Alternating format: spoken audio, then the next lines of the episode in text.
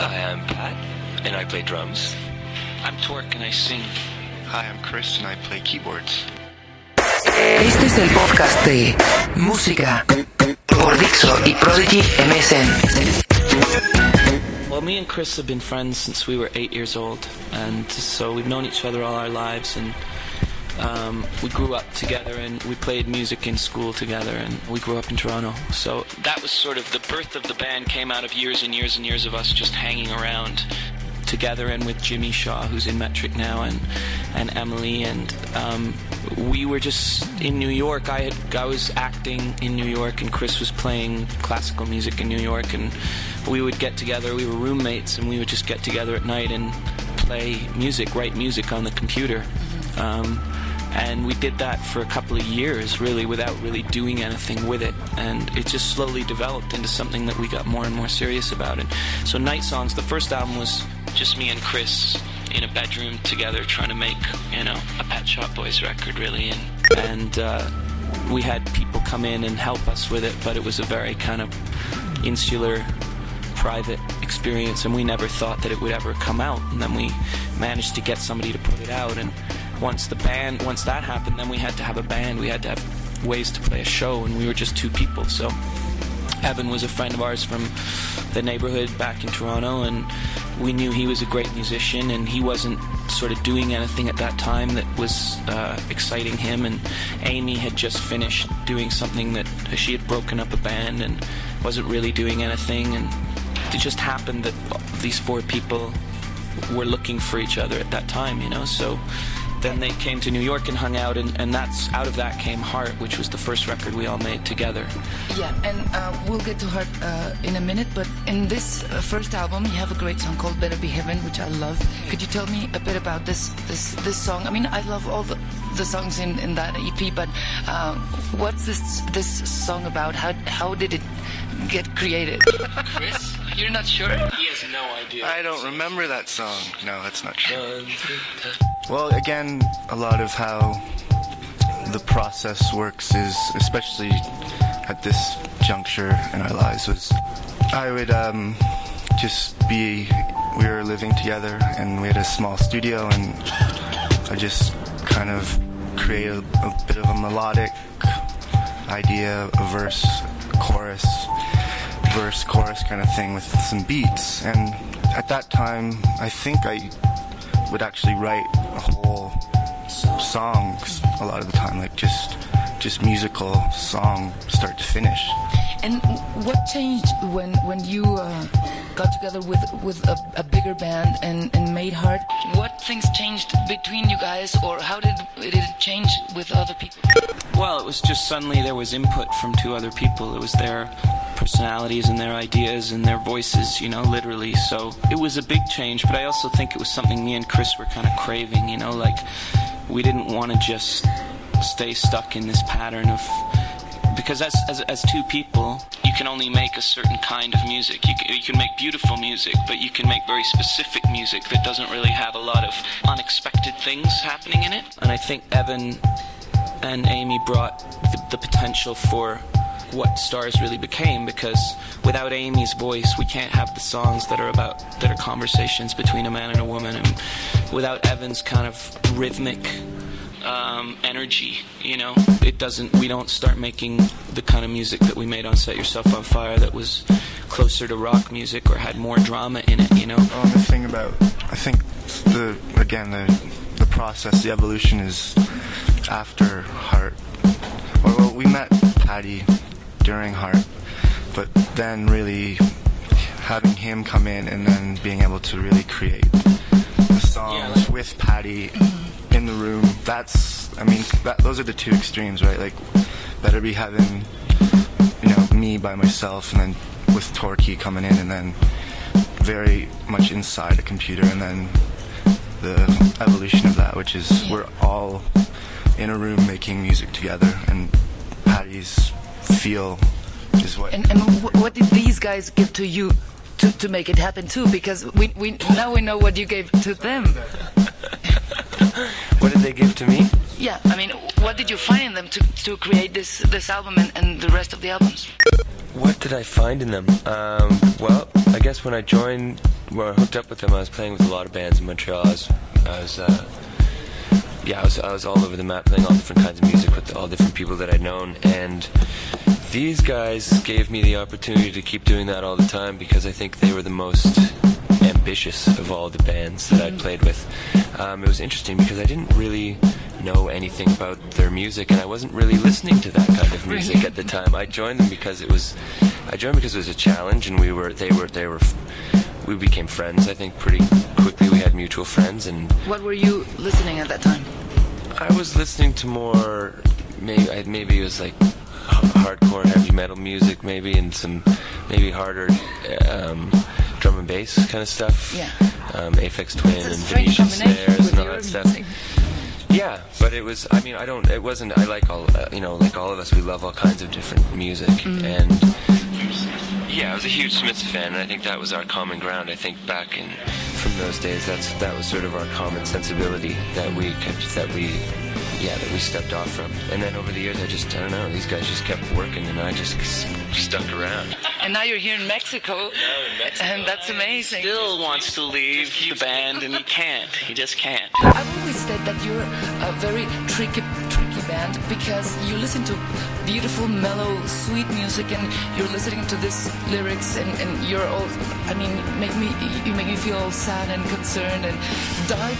You have very dark lyrics. How does it work? The, um, like, what's your, your best moment to work from? I don't know, despair, loneliness, broken hearts, or, or from where do you write? Well, that was for me always a big part of like music that I love was was tended to be very melodic and and very easy to listen to, but had a lot of dark themes in it. And I think that that was always my favorite thing about the pop song was that you could disguise very very dark feelings and very sad feelings inside music that made you want to dance and uh, that tension and that that that dichotomy was uh, an incredibly powerful thing and still is for me. It's why I love pop music so much. Is that that weird thing of like, you know, uh, wanting to dance and crying at the same time, like uh, "Tracks of My Tears" by Smokey Robinson. You know, which is such an ecstatic piece of music and such a terribly sad lyric. I think that's you know you do what you can do, and like I've always been really into stories of suspense, of, of murder, and kind of stories about people on the dark side of life, and I'm very attracted by the idea of. Uh, love or romance being able to appear in places that are very grim and very dark and and the idea that you know you can be a murderer you can be a, psychopath you can be a drug addict you can be any number of things but it doesn't mean you won't fall in love and it doesn't mean you don't feel the same strange kind of emotions that good people do you know and that we're all kind of on this razor's edge between being good and being bad and uh, so that was I think maybe if, if I don't have a huge musical contribution to the band because I'm not as much of a musician as these people are, but I guess my contribution to the band was kind of bringing that ethos or that aesthetic of like, if we're gonna make pretty music, then it has to be really dark inside, you know. It's a beautiful combination. I thank you for noticing because I think a lot of North American critics hear the prettiness of the music and they don't sort of look deeper inside it to see that we're actually a very depressing kind of depraved pop group. You know, they kind of just think, oh, it's lovey-dovey emo, and um, in fact, most of our songs are about you know transvestite hookers and soccer hooligans and. But you know, those people fall in love too. Those people, you know, they suffer very much. You know. You're okay right now? Are you happy I'm, right now? I'm. It, see, this is the other thing. It's like I never wanted to write songs about myself. You know, I'm just a little uh, balding white man with a beautiful wife who I love and a great family, and my whole life has been gifts of friendship and love and kindness. I've been a very lucky person in my life, and um, nobody wants to hear about that. I know. That's a horrible thing about human beings. if you want to hear about how great life is, listen to Madonna. She'll tell you. And you'll suffer. You know, and I'll suffer while I listen. And uh, I just want to know your, your take on arts and crafts being here in, in Mexico. We all know it's a difficult time for record labels and stuff, but what's the idea of having you guys, other than, you know, of course, having you here listening to your music live? Um, is it risky? What's the, uh, you know, the goal of having arts and crafts here in Mexico? The goal. Well, I'm actually, you know, I'm, I'm, I'm not part of the label itself, but I think just talking to people about it a little bit, it seems like a, a, just a great way of allowing like ourselves to come over. Like this is a one one off, but hopefully it can turn into know we can come here a few times over two years, you know, like and, and go to different cities and, and have the records in stores where they're not you know imported, so they'll be cheaper. So they'll be like just an actual I don't know home presence for for the label and for some Canadian musicians to come over and I guess just that feeling of it to explore that seems really cool. I think Jeffrey's idea is that it's actually kind of cutting the risk because, you know, it's interesting when we go to Japan, when we go to Australia, when we go to countries where maybe, you know, indie rock or whatever you want to call it is not as ingrained in the culture people buy the records. They respect the fact that these are people working hard to make the music and, and they look upon it as art. You know, they look upon it as, as an investment in something that they care about. And uh, so coming to Mexico and, and trying to establish a career here or going to Australia or going to Japan is really an investment in the future for us because in a way the North American music industry has gotten so uh, bogged down in this either, you know, major label thing or just like people stealing every single record they own off the internet.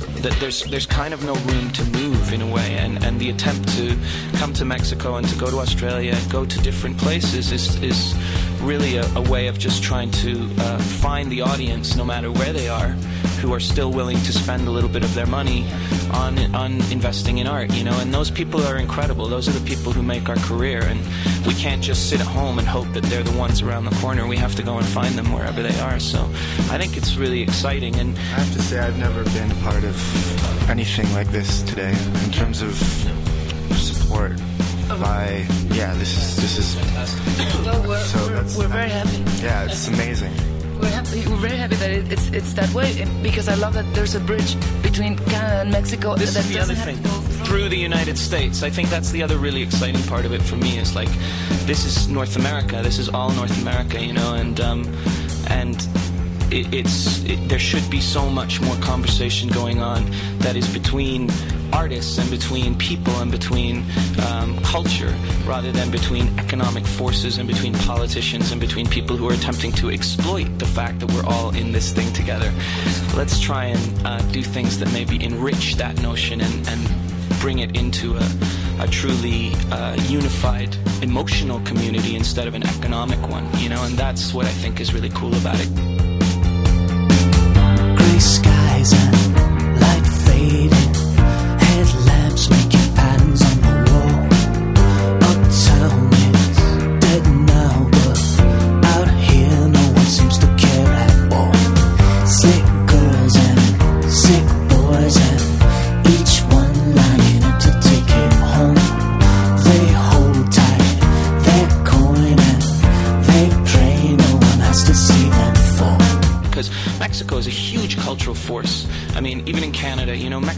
music, Mexican food, Mexican film, Mexican art is everywhere. And I think probably that we have as much to show you as you have to show us. So it's great to have that opportunity. Yeah. Just one last question. What are you going to play today from all your albums, or are you going to focus on one specifically? Um, I think uh, we tried, for this tour, we've tried to have a representation of most of of the work that's okay. from this band. I mean, most of it is obviously going to be from our most recent full length. Um, in our bedroom after the war and set yourself on fire as well Great. but there are songs from heart and there are songs from comeback ep and maybe even a night songs um, yeah. and then of course our new ep sad robots we're going to play a couple songs off that as well okay great well we're looking forward to see you guys thank you very much thank you, thank you very much thank you. Este fue el podcast de Música por Dixo y Prodigy MSN.